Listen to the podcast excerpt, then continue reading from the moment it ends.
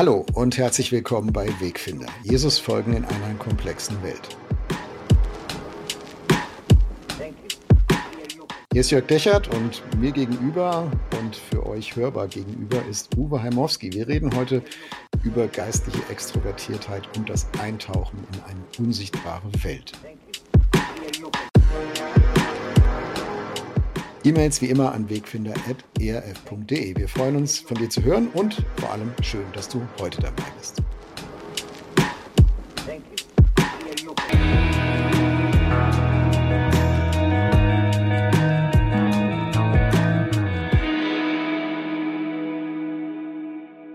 Uwe, hallo, ich grüße dich. Hallo Jörg, du hast ja schon gesagt zu hören. Also falls ihr im Hintergrund ein bisschen bellen hört, wer sich an die allerersten Wegfinder-Folgen erinnert, da war ab und zu mal unser Hund zu hören. Der ist heute gerade wieder ein bisschen aufgeregt. Also ist er wieder aufgetaucht nach all den Jahren? ja, er ist immer noch da, er ist immer noch liebenswert, aber heute hat er mal so einen belligen Tag. Wir haben uns natürlich wie immer abgestimmt, vorbereitet, Sachen durchgesprochen und der Jörg hat mir doch tatsächlich eine erste Frage stellen wollen, von der ich dachte, oh Mann, lieber Jörg, die, die klaue ich dir jetzt und ich stelle sie dir. Na los. Die Frage heißt, auf einer Skala von eins bis zehn, wo auf der einen Seite steht Kontemplation und auf der anderen Seite extrovertiert, wie würdest du die christliche Bubble um dich herum einschätzen? Wo würdest du sie einordnen? Jörg, danke, dass du dir nicht nur diese tolle Frage ausgedacht hast, sondern dass du auch bereit bist, sie zu beantworten. Ist ja jetzt journalistisch nicht gerade oberste Liga, ne? die, sich die Fragen vorher selber aus, aufzuschreiben. Also eins ist komplett kontemplativ, ja, und zehn ist extrovertiert. Mhm. Dann würde ich die christliche Bubble um mich herum, in der ich so sozialisiert bin und unterwegs bin und, und so, würde ich wahrscheinlich bei sieben bis acht einschätzen. Also schon relativ weit auf der extrovertierten Seite. Und merke aber auch selbst, bei mir und auch bei zumindest so ein paar einzelnen Leuten, die ich kenne, die Sehnsucht zeigt in eine andere Richtung. Also die Sehnsucht ist nach mehr Kontemplation so in der eigenen Spiritualität. Das finde ich ganz interessant. Hm. Interessant ist, dass ich, als ich Gemeindepastor war, ähm, unheimlich viele Projekte mit angestoßen habe. Ja, wir haben eine Kita gegründet und einen Freundeskreis für Flüchtlinge und waren Teil der der Christen in unserer Stadt, die eine christliche Schule gegründet haben und manches mehr. Äh, den Freundeskreis für Flüchtlinge mitgegründet, haben haben gegen eine NPD-Demo mit einer mit einem Friedensgebet äh, uns dagegen bekannt und so weiter. Sehr viel Aktivismus. Und im Moment ist die Gemeinde in der Phase, wo die viel mehr fragen, können wir nicht mal wieder sowas wie Krankengebet einbieten? Wie können wir, wie können wir Momente der Stille hinkriegen? Welche Gebetsformate gibt es? Ich finde es interessant. Also tatsächlich, ich beobachte auch um mich her, sieben, eher acht, eher neun so extrovertiert, aber ich sehe eine riesengroße Sehnsucht, boah, Leute, wenn wir das nicht irgendwie abdecken, auch mit, mit, mit geistigem Leben, mit Gebet, Lobpreis, Stille, und all diesen Fragen, dann kriegen wir das nicht hin. Ne? Und Einzelne da drin sowieso. Ne? Auch in dieser Gemeinde gibt es Einzelne, die gehen regelmäßig auf den Jakobsweg, die besuchen mal ein Gebetshaus in Augsburg oder manche gehen mal für eine Woche ins Kloster. Ich finde das ganz spannend. Also einerseits ähnliche Einschätzung wie du, andererseits eine ganz klare Wahrnehmung. Richtig viele Leute haben richtig viel Sehnsucht nach Spiritualität, nach geistlicher Gemeinschaft, nach Stille, nach Kontemplation.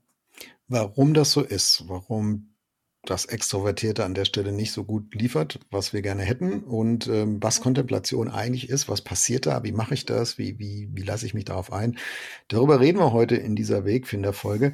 Mm, du bist ja immer mein äh, Kirchengeschichtler to go, also äh, den ich mal eben hier on air anzapfen darf, um uns das mal einzusortieren. Du hast eben so einen Pendelschlag beschrieben. Ne? Wir sind vielleicht bei sieben oder acht oder neun, haben wir sind wir ungefähr, schätzen wir ähnlich ein. Und der Pendelschlag, der geht aber eher in Richtung Kontemplation. Vielleicht, weil unsere Zeit so wild ist, so laut, so, so medial, alles Mögliche. Wie war das denn eigentlich in diesen 2000 Jahren Kirchengeschichte? War das da auch so ein Pendelschlag? Also, dass, dass die, die, klar gab es immer viele Strömungen, aber dass so die, der, der, der Schwerpunkt äh, des, des Christentums mal mehr auf der kontemplativen Seite mal war von der Prägung her und mal mehr auf der aktivistischen, extrovertierten, kann man das sagen? Einerseits ja, andererseits kann man sagen, dass aber auch fast immer diese extrovertierten Momente auch mit so mit einer Form von Spiritualität einhergingen. Ähm, wenn wir jetzt an die ganz alte Kirche denken, dann sehen wir, dass die Kirche sehr missionarisch war, die allerersten Christen, ja, die haben dann äh, Speisungen für Witwen eingerichtet, sie waren sehr sozialdiakonisch tätig und sind ja sehr, sehr gewachsen, ja, es war also wirklich Expansion pur. Und in dieser Zeit schon gab es so die ersten Leute, die, die das, das, das mönchische Leben fast für sich entdeckt haben. Ähm, es gibt, gibt ja in der mönchischen Tradition die drei sogenannten evangelischen Räte. Ähm, evangelisch nicht im Sinne von konfessionell evangelisch, sondern aus dem Evangelium. Und zwar geht es um die Prinzipien Keuschheit, Armut und Gehorsam, die dann im mönchischen Leben eine Rolle gespielt haben. Die wurden relativ früh entdeckt. Die hat Benedikt dann in seiner Regel festgeschrieben, die Benediktiner im siebten Jahrhundert allerdings. Und da, es geht zurück auf Matthäus 19, Vers 21. Der reiche Jüngling, verkaufe alles, was du hast, gib dein Geld den Armen und folge mir nach. Und da steckt dieser Gedanke drin, also einer, der alles verkauft, der ist arm. Einer, der Jesus nachfolgt, der wird also keine Beziehung leben können. Ähm, und der wird außerdem, wenn er tatsächlich in der Nachfolge ist, ihm auch gehorchen in der Nachfolge. Deswegen diese drei Gedanken aus diesem Text ne, leitet sich ab Keuschheit, Gehorsam und Armut. Und das wurde dann in den Klöstern tatsächlich im Prinzip. Da kommen andere dazu. Ähm, und das war tatsächlich in einer Phase, ja, man muss sich vorstellen, dieses expandierende Christentum verfolgt, dann Konstantin, der, der christliche König und so. Und in dieser Zeit gab es Sehnsucht nach Wüstenvätern, Leute, die die Stille gegangen sind, Leute, die zu ihnen gekommen sind, die Lebensrat geholt haben. Mittelalter wieder. Wir hatten einerseits die Bewegung der Kreuzzüge, eine unfassbare Dynamik, ja, eine Bewegung, also die will ich jetzt gar nicht nachvollziehen, aber genau in der Zeit eben Hildegard von Bingen und Johannes Tauler und viele andere Mystiker, die so das, das ruhigere, das klösterliche Leben, die eigene Gottesbeziehung äh, in, den, in den Mittelpunkt gestellt haben.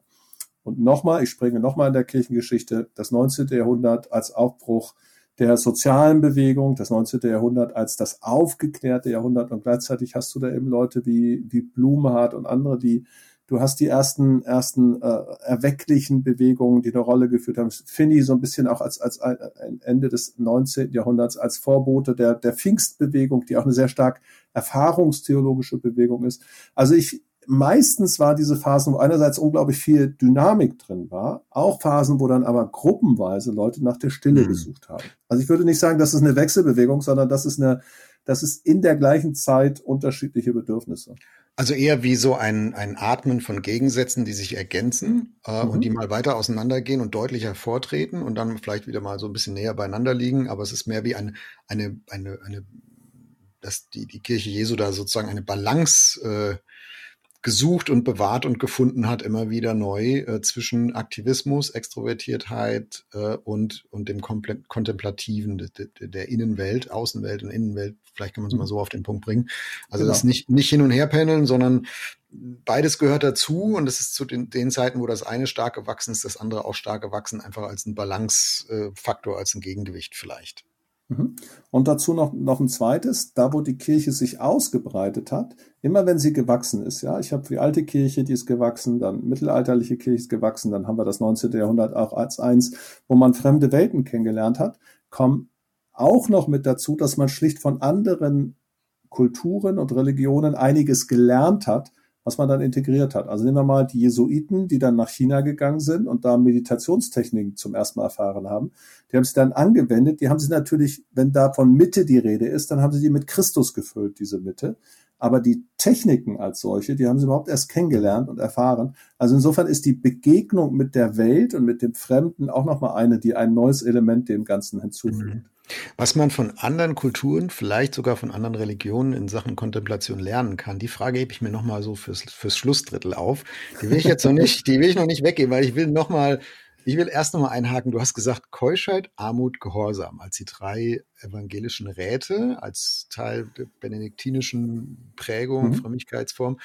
Ich habe, als ich das, als du das eben gesagt hast, habe ich gedacht, das ist das 180 Grad Gegenprogramm zu unserer heutigen westlichen pluralistischen, hedonistischen Gesellschaft. Keuschheit, Armut, Gehorsam ist, zumindest, ist so ziemlich das, das Gegenteil von dem, was wir alle suchen und wollen.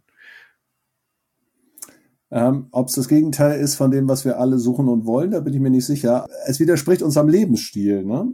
Das so meine ich. Ob wir ja. nicht möglicherweise genau das andere eigentlich suchen, ist nur Übertünchen. Das wäre jetzt mal eine, eine, eine psychologisch-philosophische Frage, ja ich finde, sie ist mehr als, äh, als, als philosophisch oder psychologisch. Ich glaube, sie ist auch der Treiber hinter einer Sehnsucht nach Kontemplation.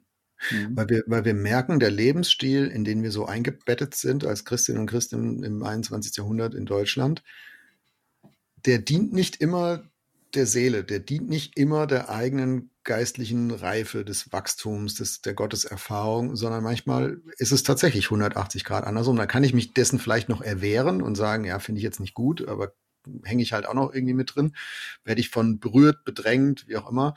Ähm, ich will jetzt, es geht in dieser Folge ja nicht drum, ne, lass uns Keuschheit, Armut und Gehorsam einüben, aber ich glaube schon, dass das, ähm, dass das Außen, die Außenwelt, die, die Einflüsse, in der die meisten von uns da leben und unterwegs sind, dazu, uns dazu bringen, das andere zu wollen und und äh, eine Sehnsucht erzeugen, äh, ein Zug nach innen, sagen, ey, das kann doch, das kann doch irgendwie nicht alles sein. Also all das, was wir um uns rum in der Gesellschaft sehen, jetzt irgendwie noch auf christlich nochmal zu machen und und dann genauso aktiv, aktivistisch, extrovertiert unterwegs zu sein, ist das echt alles? Also da muss doch noch mehr geben. Mhm. Ja, ich glaube es auch. Ich glaube, es ist eine, es ist es ist eine, eine geistliche Realität, glaube ich. Das hatten wir auch schon angesprochen. Ne? Dass es so diese Sehnsucht ist, die, die in einer sich immer stärker ausbreitenden Welt, globalisierten Welt und so ein Stück eine Sehnsucht ist nach, nach Werten, die irgendwie tragen. Und ich glaube, es ist auch ein bisschen die Erfahrung des, des Genug. Also das so, weißt du, wann, wann fängt man an zu fasten, wenn man zu dick geworden ist oder wenn man sich übergessen hat oder man einfach merkt, es ist zu viel, ja, das ist zu viel. Jetzt, jetzt brauche ich mal, mal weniger. Und ich glaube, wir leben tatsächlich in einer Zeit, in der wir überflutet sind mit ganz viel. Also Keuschheit im Sinne von, von Enthaltsamkeit ist nochmal eine andere Sache, Zölibat oder so kann man drüber reden, aber Keuschheit im Sinne von meine Sexualität nicht als ein überbordendes mit Pornos und weiß ich was angestecktes und immer wieder hochsexualisiertes Thema, sondern meine Sexualität zu leben in einem Rahmen, der von Liebe geprägt ist, der der Verzicht auch kennt, der Genuss kennt und nicht einfach schnellen Sex und schnelles Ergebnis und Wiederholung und so. Da, da wird ja an Sex etwas deutlich, was, was generell für unseren Umgang mit Konsum in der Zeit eine Rolle mhm. spielt. Ja, also gehen wir weg vom Sex und reden über Fleisch. Du hast, du hast einerseits eine vegetarische und vegane Bewegung, und du hast auch ganz viele Leute, die sagen, hey, lieber esse ich zweimal die Woche ein gutes Biofleisch, als dass ich mich vollstopfe mit diesem billigen, billigen Supermarktzeug. Also ich glaube, wir kommen in so eine Zeit von, von Sattheit, die, die gleichzeitig eine Sehnsucht nach Erfüllung in sich trägt. Und da ist Kontemplation, Besinnung auf das Wesentliche, Zurückkommen zur Mitte. Ich glaube, dass das ein ganz, ganz großes Angebot ist für unsere Zeit. Mhm. Ja, ich habe auch gedacht, Keuschheit, äh, klar, Benedikt hat oder die evangelischen Räte haben es natürlich auf, äh, auf Sexualität vor allem bezogen, aber es geht weit darüber hinaus. Es ist das Gegenprogramm zum Konsum oder zum Kon Konsumismus also zum Überzogen genau. haben wollen. Äh, es ist eigentlich eine Art und Weise, mit seiner eigenen Bedürfnislage ähm, souverän umzugehen. Mhm. Ja, das beschreibt es ganz gut. Keuschheit, Armut, Gehorsam. Ähm, jetzt hast du gesagt, Kontemplation ist so ein Gegenprogramm, hast es am Vegetarismus äh, da nochmal eine Anleihe gezogen. Es gibt ja, wenn du heute so in, in die Buchhandlung gehst und guckst im, im, im Regal, wo groß Esoterik drüber steht, gibt es unendlich viele Bücher zum Thema Achtsamkeit, Zugang zu sich selbst, das innere Kind. Die, also so diese ganz, ganz viele Vokabeln, die so ein bisschen schwammig, nebulös sind. Äh, also wo fängt eigentlich die christliche Kontemplation an? Und äh, oder wo hört die auf? Wo fängt die Esoterik an? Ich gibt ja, ich finde, es gibt manchmal unter Christen so Diskussionen, ah, das ist so ein bisschen verdächtig, so mit sich selbst und seinen Emotionen und das ist doch Esoterik und so ist es natürlich erstmal per se nicht. Aber wie würdest du das eine vom anderen unterscheiden? Muss man das überhaupt unterscheiden? Ich würde das eine Form nennen und das andere Inhalt. Also nehmen wir mal an, ein Lied zu singen kann immer schön sein. Ein Volkslied zu singen, das kann ein tolles, äh, tolles Erlebnis sein. Oder mit Kindern nachts, abends Lieder zu singen, bevor sie einschlafen. Im Chor zu singen. Das Singen an sich ist schön. Was unterscheidet ein Loblied? Es hat das sowohl das Singen an sich als auch die, Aufri die Ausrichtung des Singenden auf Gott hin. Äh, ob ich in einem Stuhlkreis, in einer Selbsthilfegruppe eine Kerze in die Mitte stelle und sage, wir finden unsere Mitte, ich meine das überhaupt nicht ironisch oder zynisch, ich meine das ganz wertschätzend, ähm, ist die eine Sache. Ob ich aber sage, als Christ sehe ich, dass Christus meine Mitte ist, ist was anderes. Das heißt, die, das eine beschreibt die Methodik und das andere beschreibt den Inhalt. Ja, ganz viel von dem, was wir, was wir esoterisch nennen oder lernen oder so finden, was wir aus anderen Welten haben, ist einfach es spricht unsere Sinnlichkeit an, es spricht unsere Körperlichkeit an. Wir hören von ätherischen Ölen, von Düften und so weiter. Das sind ja alles Dinge, die geschöpfmäßig, schöpfungsmäßig in uns angelegt sind. Und jetzt ist die Frage, wie ich das fülle. Mhm. Ähm, und da glaube ich, ist, ist ein ganz, das ist vielleicht so der entscheidende Knackpunkt. Ich glaube auch, da sind Protestanten auch nicht so weit wie Katholiken. Ähm, ich empfinde uns oft als Christen des Wortes vor allem. Da geht es immer um Verkündigung und äh, Glaubenskommunikation und immer ist ganz viel Wort und ganz viel Rede und das trägt ja in sich auch schon so ein so ein Extrovertiertheit. Ich empfinde da oft katholische Geschwister als ein bisschen, also vielleicht nicht jeder in seiner Biografie, aber so die, der, der Katholizismus als Ganzes so ein bisschen breiter. Da ist mehr auch von Kontemplation an, mit drin im Gesamtpaket oder von sinnlichen Erfahrungen oder so. Vielleicht ist das auch einfach anschlussfähiger. Vielleicht haben die das im Laufe von 2000 Jahren auch einfach cleverer gemacht, ja, als die protestantischen Kirchen in 500 Jahren äh, haben halt ein bisschen Vorsprung. So, ähm, ja, also ich, ich finde, da kann man auch von, von katholischen Christen das eine oder andere lernen. Da muss ich noch gar nicht bei Esoterikern sein oder bei Buddhisten oder so. Ähm, mhm. da, das ist, das empfinde ich oft, nicht immer, äh, empfinde ich oft auch als ganzheitlicher. Ja, also und du hast jetzt die Katholiken genannt. Ich würde da gerne das noch um die Orthodoxen ergänzen. Mhm. Ähm, und um viele von, von den Gruppen, die wir jetzt in den letzten Jahren durch die syrischen und durch die durch andere äh, Flüchtlinge aus dem Nahen Osten so kennengelernt haben. Also da gibt es ja noch ganz viele, das gibt die Kopten aus Ägypten und so.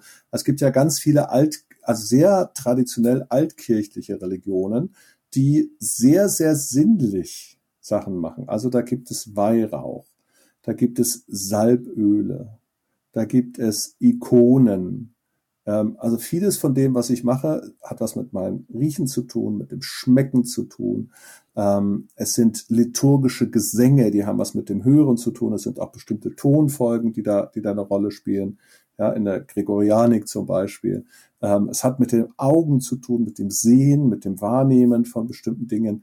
Und da ist es tatsächlich so, dass die orthodoxe, die koptische und auch die katholische Tradition sehr, sehr viel reicher sind als die protestantische und dann nochmal speziell die freikirchliche Tradition. Das würde ich schon so sagen. Mhm. Und, und ich finde nicht so, nicht so kritisch gegenüber Äußerlichkeiten.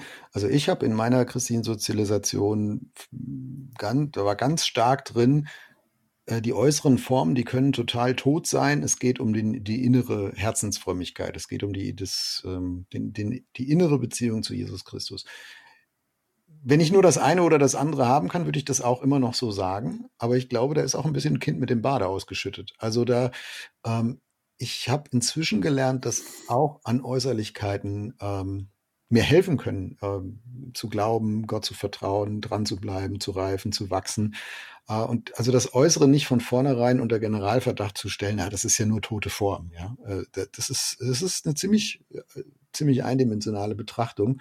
Konkretes Beispiel, ich habe mich vor ein paar Wochen mit einem katholischen Priester unterhalten und der hat von eine ne Geschichte von Teresa von Avila, spanische Mystikerin, äh, vorgelesen und erzählt und hat gesagt, da gab so es eine, so eine Szene, ich weiß nicht genau, äh, in, in, welchem Werk dass sie das beschreibt, die Theresa von Avila, ähm, wo sie in der Kapelle sitzt und, und betet und ihr ist total langweilig und sie zählt die Deckenfliesen.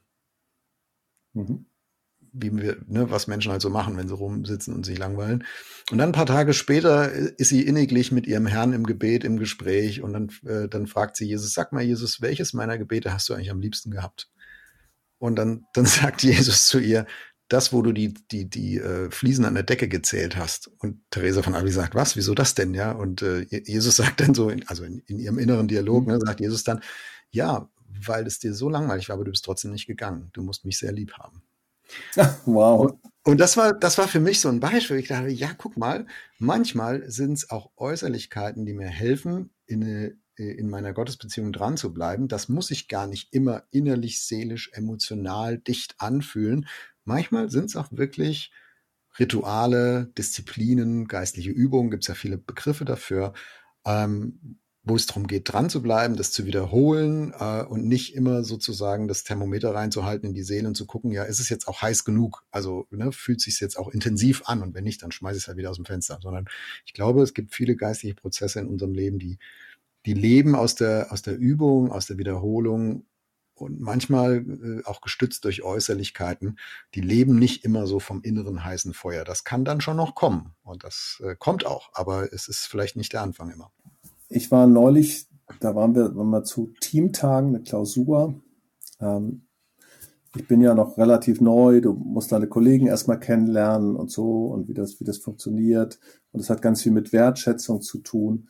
Und das haben wir gemacht in einem Kloster in Brandenburg ein Benediktinerkloster, eine Benediktinerabtei mhm. von Benediktinerinnen, Klauenkloster. Und dann haben wir, haben wir ähm, eine Gebetszeit besucht, in dem Fall das Vespergebet um 17.30 Uhr am Nachmittag.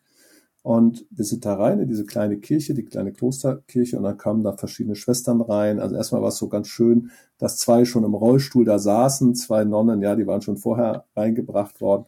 Und die Schwestern, die da reinkamen, die Nonnen kamen immer zu zweit. Die gingen zu zweit nach vorne, verbeugten sich vor dem Kreuz, mhm. drehten sich dann zueinander und verbeugten sich voreinander. Und danach gingen sie auf ihren Ort und fingen an mit ihren Gebeten. In benediktinischer Tradition sind das Psalmen, die gesungen wurden, hier sogar auf Latein.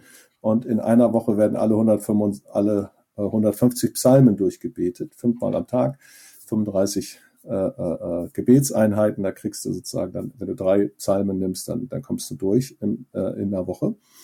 Und was mich aber total berührt hat, wirklich richtig berührt, ich war vorbereitet, ich hatte mir eine Bibelarbeit ausgedacht, es war klar, wir haben ein tolles Team, tolle Leute, ich war gespannt, die kennenzulernen. Aber dieses kleine Symbol des, wir verneigen uns vor Gott und dann verneigen wir uns voreinander. Das hat mich so sehr berührt und das hat mich auch nochmal richtig eingenordet auf das, was wir da gerade machen miteinander. Mhm.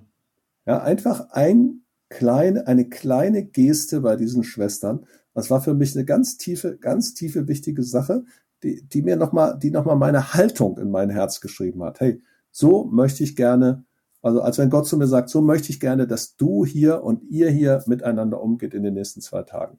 Das hat mich total berührt und es ist, ist, wenn man so will, eine totale Äußerlichkeit, die für mich aber viel, viel mehr war, sondern ein wirklich ein Symbol im Sinne von, also Symbolon, Symbolon, das Wort heißt ja eigentlich, dass ich sozusagen zwei Welten miteinander berühren. Ne? Eine geistliche Welt und hier eine, mhm. eine formale Welt. Und die kommen ineinander. Also es war richtig, richtig bemerkenswert. Mhm. Also wir, wir, wir, Thema Haltung, wir reiten ja oft so drauf rum, dass wir sagen, so die innere Motivation, mein, mein innerer Gedanke, der prägt letztlich mein Verhalten draußen. Also die Bewegung ist von innen nach außen. Aber das, was du jetzt beschreibst, ist eine Bewegung von außen nach innen, das durch eine äußere, äußerliche Körperhaltung auch eine innere Haltung gesät wird und wächst mhm. und befördert mhm. wird, gestützt wird, vielleicht auch manchmal.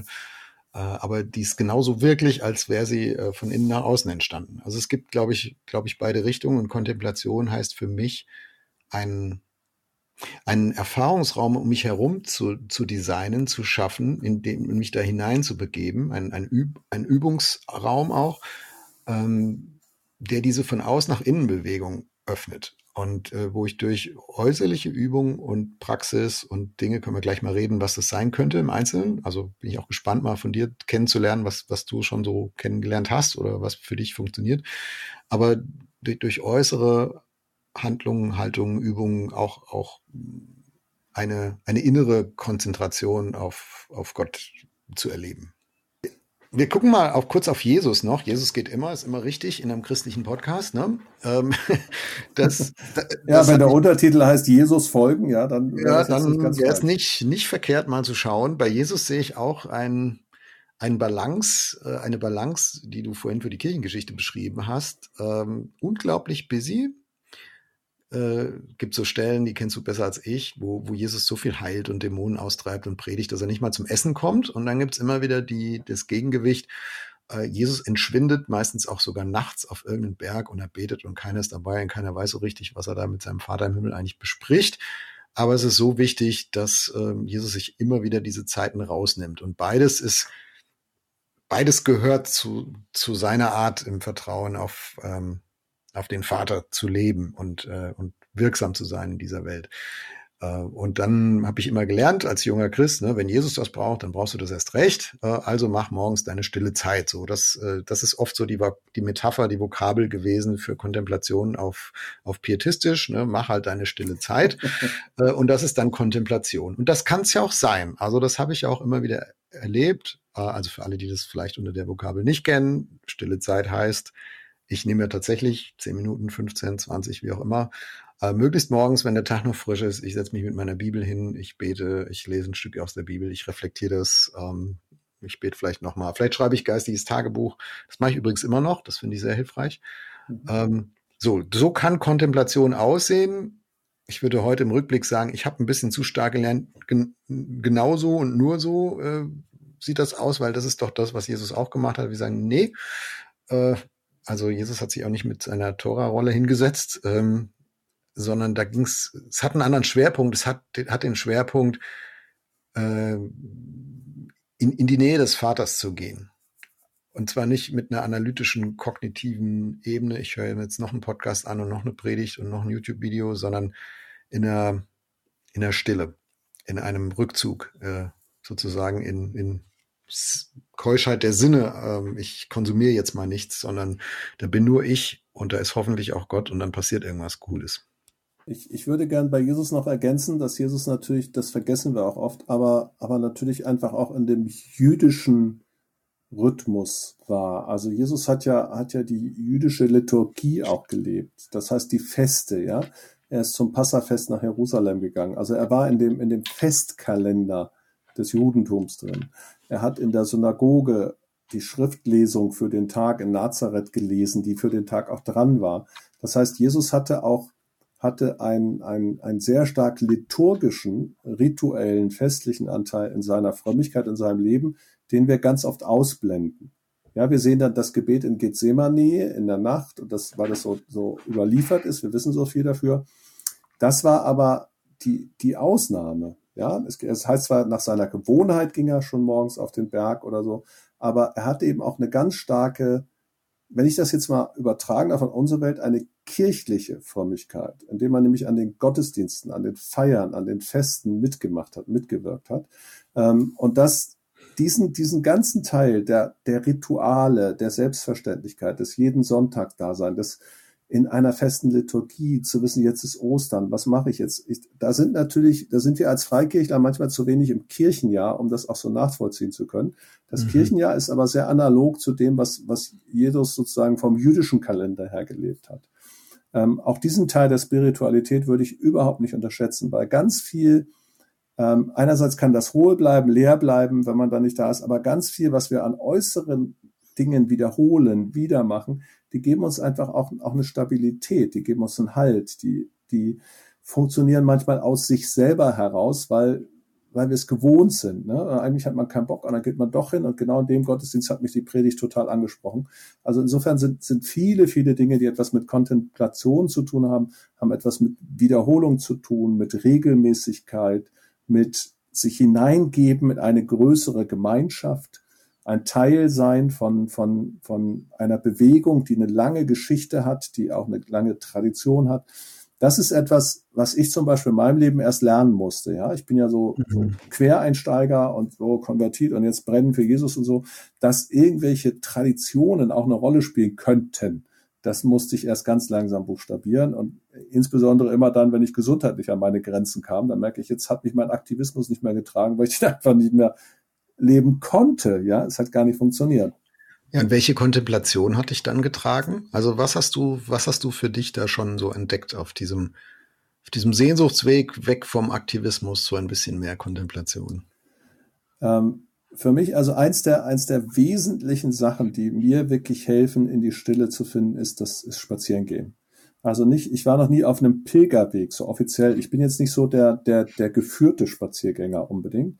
Aber wirklich zu sagen, ich nehme mal nie, kein Hörbuch mit, ich nehme keine Musik mit, sondern ich gehe, ich laufe, ich bewege mich, ich bin still, ich denke, ich zu möglichst wenig nach über meinen Beruf. Ja, meistens gehst du los und wenn ich mir so eine Stunde vornehme, spazieren zu gehen, dann sind die ersten zehn Minuten, denke ich noch an Familie, dann denke ich noch, hey, an den Kollegen noch, oh, hier, du musst noch eine Sache unterschreiben, das hast du vergessen oder so. Also ich merke, wie das alles im Kopf ist. Und nach einer Weile verschwindet das, ja. Dann, dann merke ich im Laufen, jetzt höre ich plötzlich die Vögel, jetzt sehe ich plötzlich die, die Blätter. Also Dinge, ich nehme Dinge anders wahr. Also das, was du hast vorhin das Stichwort Achtsamkeit äh, mhm. angesprochen, das, das stellt sich dann darüber ein. Und dann kommt so ein, so ein, so ein Moment, wo, wo ich merke, okay, jetzt, jetzt möchte ich beten, jetzt spreche ich oder so. Und irgendwann bin ich auch leer, meine Worte sind durch. Ähm, und dann bin ich relativ still. Und dann passiert es immer wieder, dass mir irgendwas einfällt, mir was auffällt. Das Gefühl habe, ich bin irgendwie auf Empfang. Gott erinnert mich an etwas. Oder ah, mir fällt eine Sache ein, die ich irgendwie toll finde oder so. Also es läuft bei mir sehr viel, sehr, sehr viel, wenn ich mich bewege, funktioniert das noch besser, als wenn ich jetzt zum Beispiel irgendwie sitze an einem Ort und still bin. Ähm, und es ist auch nicht ritualisiert, ja, erst das, erst das, erst das, sondern wenn ich einfach sage, ich schalte mal alles um mich aus, ich bewege mich, ich weiß, Gott ist da, dann, dann ist es sehr häufig, häufig für mich so, ein, so eine Zeit, wo ich merke, okay, hier, hier kommst du wirklich auf den Kern. Hast du auch manchmal den Eindruck, dass da nicht nur Gedanken sind, die Gott dir jetzt gibt oder Gebete, die Gott dir gibt, sondern dass Gott selbst da ist? Also eine, eine Personenpräsenz, eine unsichtbare? Ja. Wie fühlt sich das an? Also kann man das überhaupt in Worte packen? Genau, ist ja schwierig. Das fühlt sich manchmal, also das ist sehr unterschiedlich. Es hat auch sehr, sehr viel damit zu tun, wie ich da bin, wie ich da komme. Das ist mir manchmal, es gibt Momente, da ist, da ist mir so eine Gegenwart Gottes fast ein bisschen peinlich, weil ich eigentlich gerade gar nicht gut drauf bin und weil ich mich gerade am Abend vorher mit meiner Frau gestritten habe und äh, ja, oder ein Glas Rotwein zu viel getrunken habe oder irgendetwas, was ich eigentlich gar nicht will. Und wo ich denke, ha, und, und jetzt bin ich hier mit Gott und denke, ist der jetzt wirklich da und er sieht mich und er kennt mich? Ja, es gibt Momente, wo ich denke, oh nein. Hättest du dir nicht einen besseren Moment aussuchen können, Gott? Ja, und, und, und gleichzeitig denke ich, oh, hey, wie, wie, wie, wie toll ist das, dass Gott mich da, wo ich mich gerade selber nicht leiden kann, irgendwie nicht loslässt.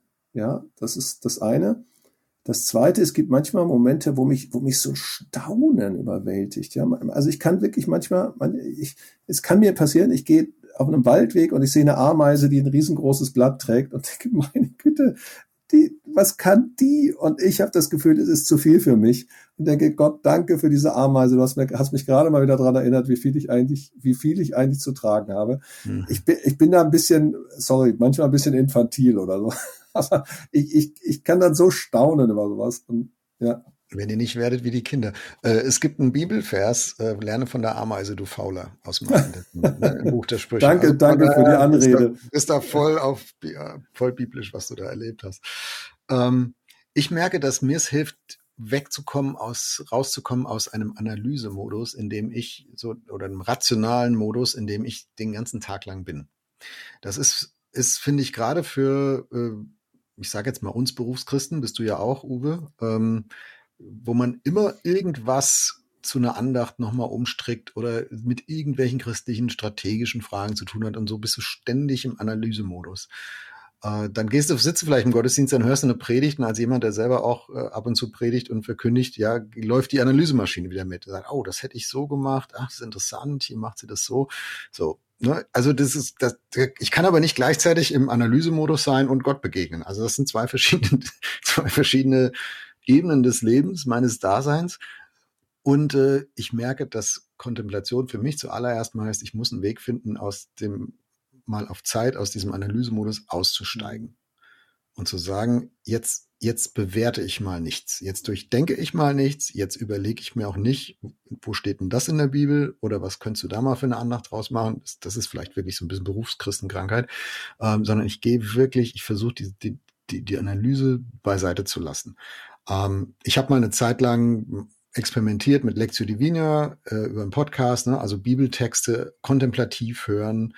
Ähm, das war dann immer so in, in drei, vier Durchgängen erstmal einfach nur anhören, auf dich wirken lassen und ich habe gemerkt, wie schwer mir das fällt. das einfach mal an mir vorbeiziehen zu lassen, so ein, so ein Bibelabschnitt. Ich war sofort in Analyse. Oh, was für Personen kommen da vor? Wie kann man das auslegen? Ne? Zack, zack, zack. Das, ist, das läuft. Das ist so ein, das ist so ein Automatismus. Der ist für vieles ja auch nützlich im Doing. Also wenn ich auf der aktivistischen, mhm. extro, äh, extrovertierten Seite unterwegs bin. Aber wenn ich Kontemplation will, ist es genau das dämlich Falsche. Sondern dann brauche ich, dann brauche ich dieses, du hast es vorhin Einlassen genannt, ne? Das ist Eintauchen, könnte man vielleicht auch sagen da, da, ich gebe die Kontrolle ab. Ähm, es gibt in der, in der christlich-mystischen Literatur, die kennst du bestimmt auch, diesen schönen Begriff von der Wolke des Nichtswissens. Also das stammt aus dem 14. Jahrhundert, glaube ich, schon aus, aus England. Man weiß gar nicht, wie der Autor eigentlich heißt, ähm, der, der das überliefert hat. Also sich darauf einzulassen, sagen, du, da gibt's so viel, was ich nicht weiß und es ist okay. Und es gibt auch so viel über Gott, was ich nicht weiß, ist okay. Und es gibt so viel über mich, was ich nicht verstehe, und es ist okay. Also sich da einfach mal einzulassen und in diese Wolke einzutauchen, und das ist jetzt meine Interpretation, ne? und sagen, ja, und da ist gut sein, und das ist in Ordnung. Und, ähm, und irgendwann feststellen, ja, Gott ist auch da. Also nicht, weil er nichts weiß, nicht, also nicht, nicht, weil er das auch nicht weiß, sondern er sagt, du, ich begegne dir nicht in deinem analytischen Verstehen und Begreifen und Verarbeiten. Das kann ich auch, aber ich manchmal will ich dir auch begegnen in deinem Einlassen. Und wenn du einfach nur da bist, von, mhm. von meinem Sein zu deinem Sein. Und das ist, ähm, das wäre mein, meine Beschreibung von, von Kontemplation, wie sie bei mir ein bisschen funktioniert. Gibt es dafür bei dir, ich habe ja gesagt, bei mir hat das viel zu tun mit, mit unterwegs sein, also nicht immer, ergibt sich ja nicht immer, aber am liebsten in einem Feld oder einem Wald, wo irgendwie Ähren wachsen oder wo ich die Ameise beobachten kann. Gibt es da für dich einen Ort? Einen festen Ort würde ich nicht sagen oder einen festen Kontext. Ich merke, ich muss alleine sein. Also mhm. wenn, wenn ich, wenn ich spüre, dass, also zum Beispiel, wenn ich in der Kapelle sitze und versuche einfach mal vor Gott still zu sein, die Klappe zu halten und eben mein, aus meinem Analysemodus rauszukommen. Und dann höre ich im Hintergrund, dass da irgendwelche Leute rum, rumschlurfen. Dann bin ich da sofort, also das, das kriege ich nicht hin. Also ich, mhm. ich muss, muss mein, sag's mal so, mein Unterbewusstsein muss wahrscheinlich das Gefühl haben, dass es alleine ist. Äh, dann, dann geht's. Ähm, Bewegung empfinde ich für mich nicht so hilfreich. Also es ist eher, ein ruhiger, ruhiger Kontext. Das muss kein Raum sein, das muss keine, kein sakraler Raum sein. Das kann auch äh, in der Natur vielleicht irgendwo sein, auf dem Berg, also irgendwas Besonderes, äh, wo ich, wo ich aber dieses, dieses Ich bin jetzt hier alleine ähm, ganz instinktiv spüre. Ich glaube, mhm. das, das brauche ich schon, sonst geht's schwer für mich. Mhm. Ja, bei mir ist, ich, ich bin so ein bisschen so ein hyperaktiver Typ, das war schon immer, also so, dass die Füße zappeln und so, ja. Als Kind haben immer Leute Zappel Philipp gesagt. Und tatsächlich merke ich, wenn ich, wenn ich einfach an einem Ort in mir ganz ruhig und still sein muss, dann werde ich so unruhig, da, ne? also so eine, das ist so eine, so eine vegetative Unruhe, die, die, mhm. die mich total ablenken kann. Manchmal funktioniert das trotzdem, äh, zum Beispiel in der Sauna, ja, klingt wieder bescheuert, aber wenn du schwitzt, macht der Körper ja was. Und indem der Körper irgendwie was macht, ist mein, ist mein Kopf freier, mein Geist freier. Ich bin da empfänglicher.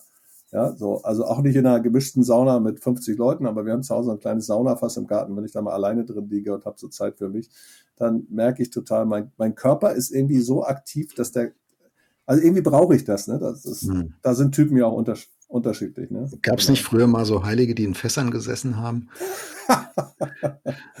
ja, das in den Fässern waren die Philosophen, die Heiligen, die saßen dann auf den Stelen. Die Säulenheiligen, die sprichwörtlichen. Ähm, genau, nochmal noch mal Thema Stille. Ich finde das eine wichtige Unterscheidung, die du gerade gemacht hast. Eine vegetative Unruhe. Denn es gibt auch eine zweite Art von Unruhe, die passiert, wenn ich mal still bin. Und das ist, dass alles in mir hochkommt, was da eigentlich schon vorher unter der Oberfläche sich gedreht hat, wie in so einem Wasserstrudel, wo oben vielleicht die Oberfläche sehe ich gar nicht, die ist glatt, aber unten drunter ist wie so ein, wie so ein, so ein Malstrom. Das, das dreht sich da und so. Und wenn ich ruhig bin, dann kommt es nach oben und dann merke ich, ui, da dreht sich aber eine Menge. Da kommen auch eine Menge Dinge hoch, Gewissheiten, Fragen, Unsicherheiten, Scham, äh, Freude, alles Mögliche. Das finde ich ist aber eine gute Unruhe. Das ist eben nicht mhm. vegetativ, wie du gesagt hast. Ne? Ich, ich werde zappelig, ich, boah, ich, ich kann mich gar nicht auf mich selber jetzt mal hier konzentrieren, ähm, sondern vielleicht ist dann Kontemplation der einzige Weg, wo es mir gelingt, Gott das überhaupt mal an die Oberfläche bringen zu lassen. Weil ich mhm. sonst ständig das Zeug runterdrücke durch mein Beschäftigtsein. Ja, es gibt ja, es gibt ja im katholischen Bereich diesen Begriff der Exerzitien.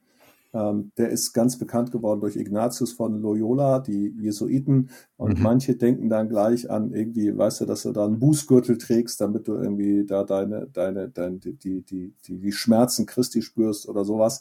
Exerzitien sind eigentlich erstmal ganz Übungen, wirklich, wo man miteinander einen Text liest, danach eine Weile still ist und so weiter diese Stille mal erträgt, sich nicht ablenkt und so. Und da werden Erfahrungen auch beschrieben. Also es gibt Exerzitienbegleiter und die Exerzitienbegleiter können dir tatsächlich sagen, du in dem und dem Moment kann sein, dass das und das in dir hochkommt. Dass mhm. zum Beispiel alles von der Arbeit und so, aber auch zum Beispiel Urängste sich plötzlich melden. Oder dass in der bestimmten Auseinandersetzung durch die Wiederholung eines Bibeltextes, das in dir was anstößt, äh, wo, du, wo du merkst, ich reagiere jetzt. Ich reagiere geistlich, aber ich reagiere auch seelisch, also wo mein ganzer, oder also manchmal auch körperlich. Ähm, und da so geführte Exerzitien sind ganz hilfreich, weil man tatsächlich, also in der Stille und auch in der Meditation, in dem Wiederholen von bestimmten biblischen Wahrheiten, äh, man mit seelischen Tiefen konfrontiert werden kann, von denen man gar nicht rechnet, dass sie da sind, weil sie im Alltag so nicht, nicht zum Vorschein kommen. Mhm. Wer sich auf solche Exerzitien einlässt. Ich habe das einmal gemacht, so eine Woche im Kloster, fand ich ganz interessant. Äh, dazu gehörte allerdings auch, dass man an den fünf, fünf äh, äh, Gebetszeiten teilgenommen hat, die wiederum, also ich, ich kann einfach mit diesen Gesängen nicht so viel anfangen. Das ist, ist einfach nicht so meine, meine Welt. Ne? Aber, Obwohl du doch die Ostkirche magst. Tja, ja, äh, es war nicht so meine Welt, ja. Ich, ich war da, aber, aber so dieses, dieses Mal dass jemand dir auch einen Tipp gibt, was da hochkommen kann, wie das kommt. Das ist, es war fast so ein bisschen, ein bisschen Seelsorge, Coaching, geistliche mhm. Begleitung. Ich fand das ganz, muss sagen, wirklich hilfreich und auch ein ganzes Stück ist, ist im besten Sinne Selbsterfahrung. Also hat was mit Gottesbegegnung zu tun, aber schon auch ein Stück mit Selbsterfahrung. Und du hast gerade Coaching gesagt. Ich glaube, dass die, die psychologischen Mechanismen, die da auch laufen und der, der, der Begleitkontext, der da hilfreich ist, sich gar nicht so sehr unterscheidet, ob ich jetzt ein säkulares Achtsamkeitsseminar besuche oder ob ich christliche Kontemplation mache, einübe. Da sind viele Dinge auch ähnlich. Ähm, das soll nicht heißen, dass man die Gottesbegegnung irgendwie machen kann durch, durch menschliches Handeln. Das soll nur heißen, dass wir natürlich als Geschöpfe da drin sind, in unserer Geschöpflichkeit ähm, mit dem, wie wir auch einfach im Denken funktionieren, im Fühlen, im äh, unser, unser Stoffwechsel, unser Biorhythmus und so weiter. Und das kann ich natürlich auch säkular benutzen, um ein gutes Coaching zu machen, eine Begleitung zu machen. Ähm, in, in, in, in manche Therapieformen wird es eingesetzt. Also das ähm, nur weil da jetzt Gott nicht drin ist, äh, ist das nicht wirkungslos und auch nicht irgendwie unter Generalverdacht. Das will ich vielleicht an der Stelle auch mal sagen. Mhm. Aber man kann da auch was von lernen, weil wir einfach geschöpflich sind, ja, weil Gott uns so gemacht hat, wie er uns halt gemacht hat. Ja, da sind wir, da sind wir als, als Protestanten natürlich auch relativ schnell, aber dass wir Angst, Angst haben irgendwie vor Esoterik, vor, ach, bin ich da mit irgendwelchen Geistern in Berührung, die, die mir da was Fremdes irgendwie von mir wollen, bin ich da fremdgesteuert. Ähm, ich finde es ganz spannend, dass dazu gerade Christian A. Schwarz forscht. Der ist bekannt geworden durch diese, durch diese äh, Kirchenanalysen, so, so Tests mhm. von, von Gemeinden, ne, verschiedene Prinzipien, Strukturen, wie man Gemeinde entwickeln kann. Natürliche Gemeindeentwicklung heißt das dann. Viele, viele Menschen haben den Gabentest gemacht, die drei Farben einer Gaben.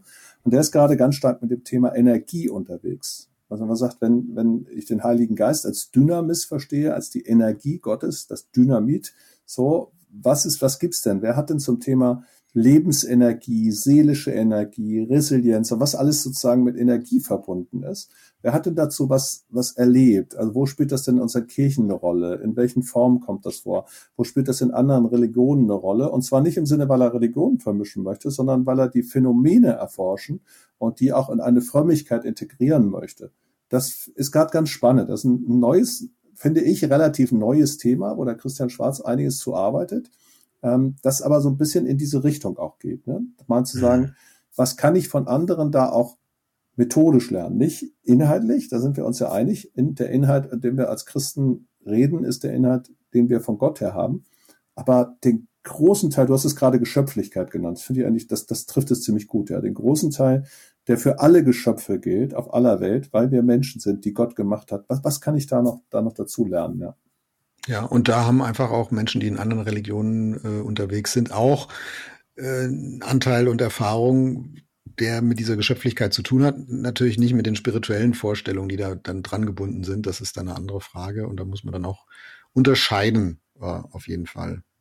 Ähm, Uwe, ich nochmal so jetzt weg von unserer persönlichen Praxis oder der Praxis des Einzelnen hin auf gesellschaftliche Entwicklung. Wir haben, wir haben vorhin gesagt, äh, im, im ersten Drittel unseres Gesprächs, gerade wenn die Welt so laut ist und so wild und so unübersichtlich, dann, dann sehen sich viele Menschen nach Kontemplation mehr als bisher, sehen sich auch Christinnen und Christen nach, nach Kontemplation. Es wird stärker, ne? der Pendelschlag geht eher so weg von 7, 8, 9 Richtung die linke Hälfte der Skala von 1 bis 5 irgendwo.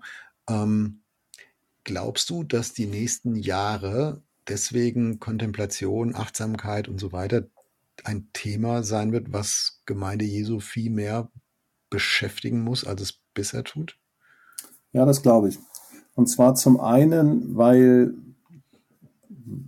weil ähm, so wie wir es gerade beschrieben haben, weil da eine Sehnsucht ist, die in den Menschen steckt. Zum anderen aber auch, weil, weil der Automatismus einer Kirche zu begegnen weniger wird. Also dadurch, dass die Kirchen kleiner werden, die Mitglieder schrumpfen und so weiter, also die, die Rolle sozusagen von einer allgegenwärtigen Institution Kirche wird kleiner werden.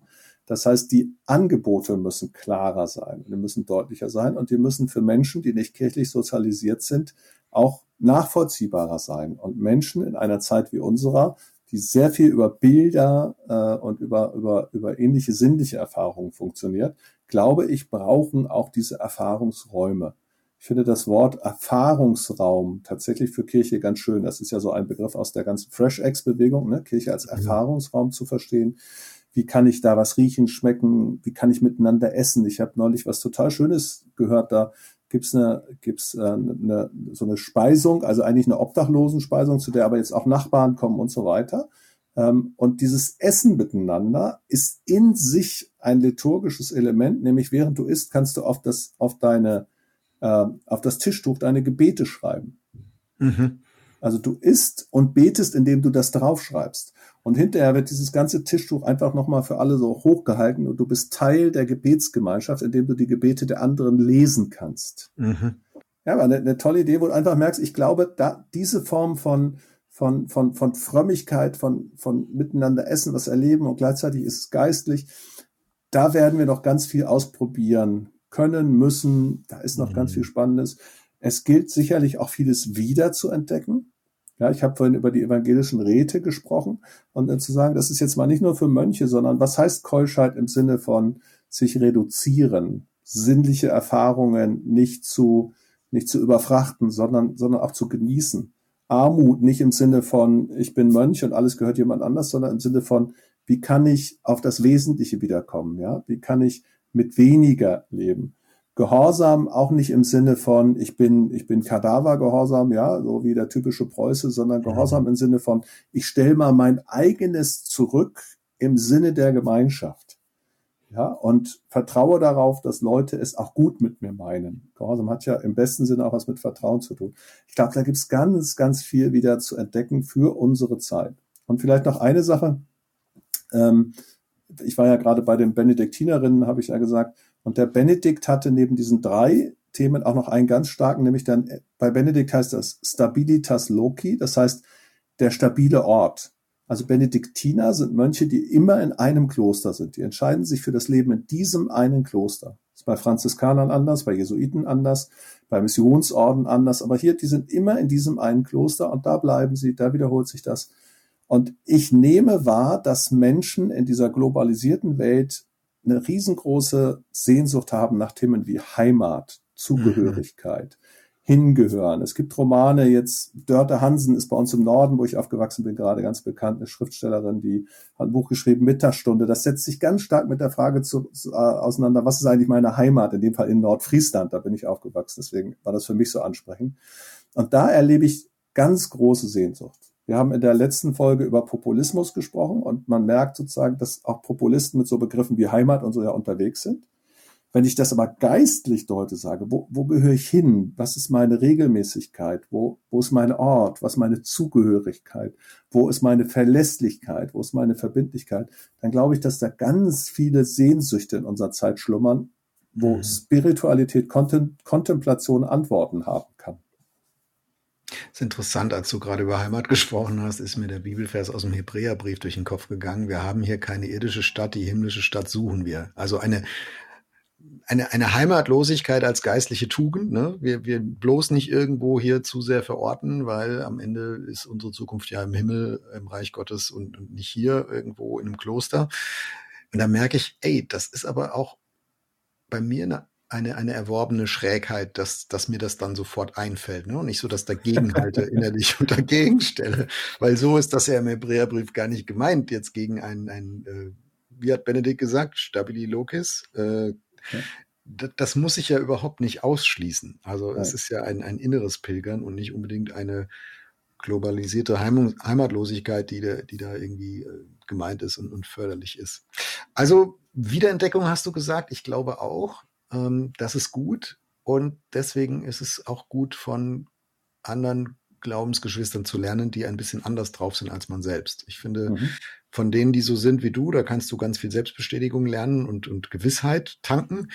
Aber weiterkommen, Neues entdecken kannst du eigentlich nur von, von Dingen und von Traditionen von Menschen, die dir ein bisschen fremd sind. Nicht so fremd, dass es spooky ist und dass du sagst, wow, ja, nie wieder, da will ich nichts mit zu tun haben, äh, aber vielleicht so ein bisschen fremd. Also da möchte ich einfach unseren Hörerinnen und Hörern auch Mut machen, ähm, wenn ihr auf diesen, diesen Weg wollt, der Kontemplation, ihr habt vielleicht schon gemerkt, ihr müsst so euer eigenes Ding auch finden können wir vielleicht zum Abschluss gleich nochmal sprechen, was da so, so erste Steps sein könnten. Aber auf jeden Fall wird es damit zu tun haben, auch mal in, in Dinge reinzugehen, die, die euch vielleicht im Moment gerade ein bisschen fremd sind. Vielleicht also erstmal gucken, was, was ist denn für mich erreichbar? Was ist denn in der Nähe? Was gibt es? Ne? Wenn ich ein Kloster in der Nähe habe, mal einen Tag da verbringen. Äh, wenn ich merke, ich habe jetzt Christen, die aus einer koptischen Tradition kommen und die sind hier bei mir als Asylbewerber und die treffen sich zu im Gottesdienst vielleicht mal mitgehen. Oder wir haben das hier bei uns eine äthiopische Christen, die in einer katholischen Kirche sich treffen und ihren äthiopischen Gottesdienst durchführen. Also da, wo in meiner Nähe eine Form von Spiritualität, die mir fremd ist, irgendwie praktiziert wird, die ruhig mal, ruhig mal machen, ruhig mal ausprobieren. Das finde ich so, ist eine Sache, sich auf das Fremde einzulassen. Mhm. Und das zweite ist, Dinge mal probieren. Wirklich mal so einen Spaziergang, Stunde zu machen oder eine stille Zeit, wie du sie machst. Ähm, wirklich auszuprobieren sagen, ich, ich lasse das mal, ich lasse mal alles, ich nehme mir diese Zeit, ich bin ruhig vor Gott, ne, ich tue sowas. Oder eben sich mal, sich mal schlau zu machen, wie geht so eine Lectio Divina? Das mal googeln, Lectio Divina, was ist das? Wie liest man einen Bibeltext? Wie wirkt das? Also ich würde einfach sehr viel Mut machen, ich würde sagen, das, weil das ist unterschiedlich, aber sich mal auf Dinge, auf Dinge echt einzulassen. Oder, das ist auch ganz spannend, ne, zum Beispiel zu sagen, wenn man ein Mensch ist, der, der zum Beispiel sehr, sehr visuell ist oder so, dann zum Beispiel zu sagen, ja, ich, es gibt christliche Mandalas, die kann man ausmalen. Da sind, da sind Motive drin aus, aus Kirchen auf der ganzen Welt, Kirchenfenster und so, die mal nachzumalen. Und während man das malt, einfach mal still zu sein, einfach mal nichts zu sagen, zu malen über, so. Ähm, in der Zeit möglicherweise ein, ein so ein kleine, kleines Schälchen aufstellen, wo ein Öl verdammt wird, während der Zeit zu riechen, ja, das, was natürlich die orthodoxen und die katholischen äh, äh, Menschen über Weihrauch und über solche Sachen viel besser können. Also ich glaube, da kann man, da gibt es so viele Momente, die man ausprobieren kann und dann zu gucken, mhm. wo in diesen Dingen begegnet mir etwas Neues, wo begegne ich mir selber, wo begegnet mir möglicherweise Gott, wo kann ich, so wie du es vorhin gefragt hast, ja, spürst du manchmal, dass Gott da ist, ne? Du hast es ja gefragt, weil du das auch kennst. Ähm, und das kann man ja so schwer festschreiben, dass es so ist. Ne? Man kann es nur sagen, ist mir irgendwie passiert. Äh, ich glaube, dir wird es auch passieren. Ich kann es nicht anders erklären. Genau, das ist eigentlich dann das, was man dann sagen muss. Ne?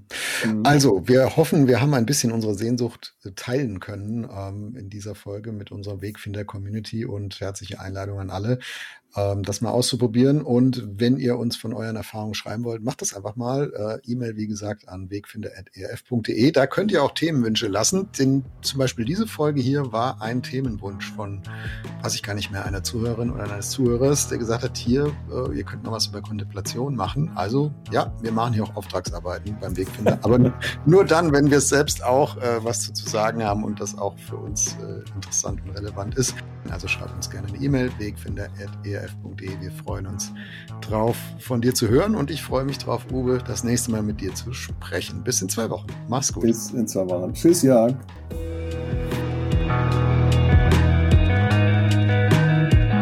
Das war Wegfinder. Jesus folgen in einer komplexen Welt. Was nimmst du mit aus dieser Folge? Schreib uns gerne eine E-Mail an wegfinder.erf.de. Und wenn es dir gefallen hat, empfehle uns deinen Freunden weiter. Wegfinder ist ein Podcast von ERF der Sinnsender. Mehr Podcasts von uns findest du unter erf.de slash podcasts und natürlich bei Apple, Google oder Spotify.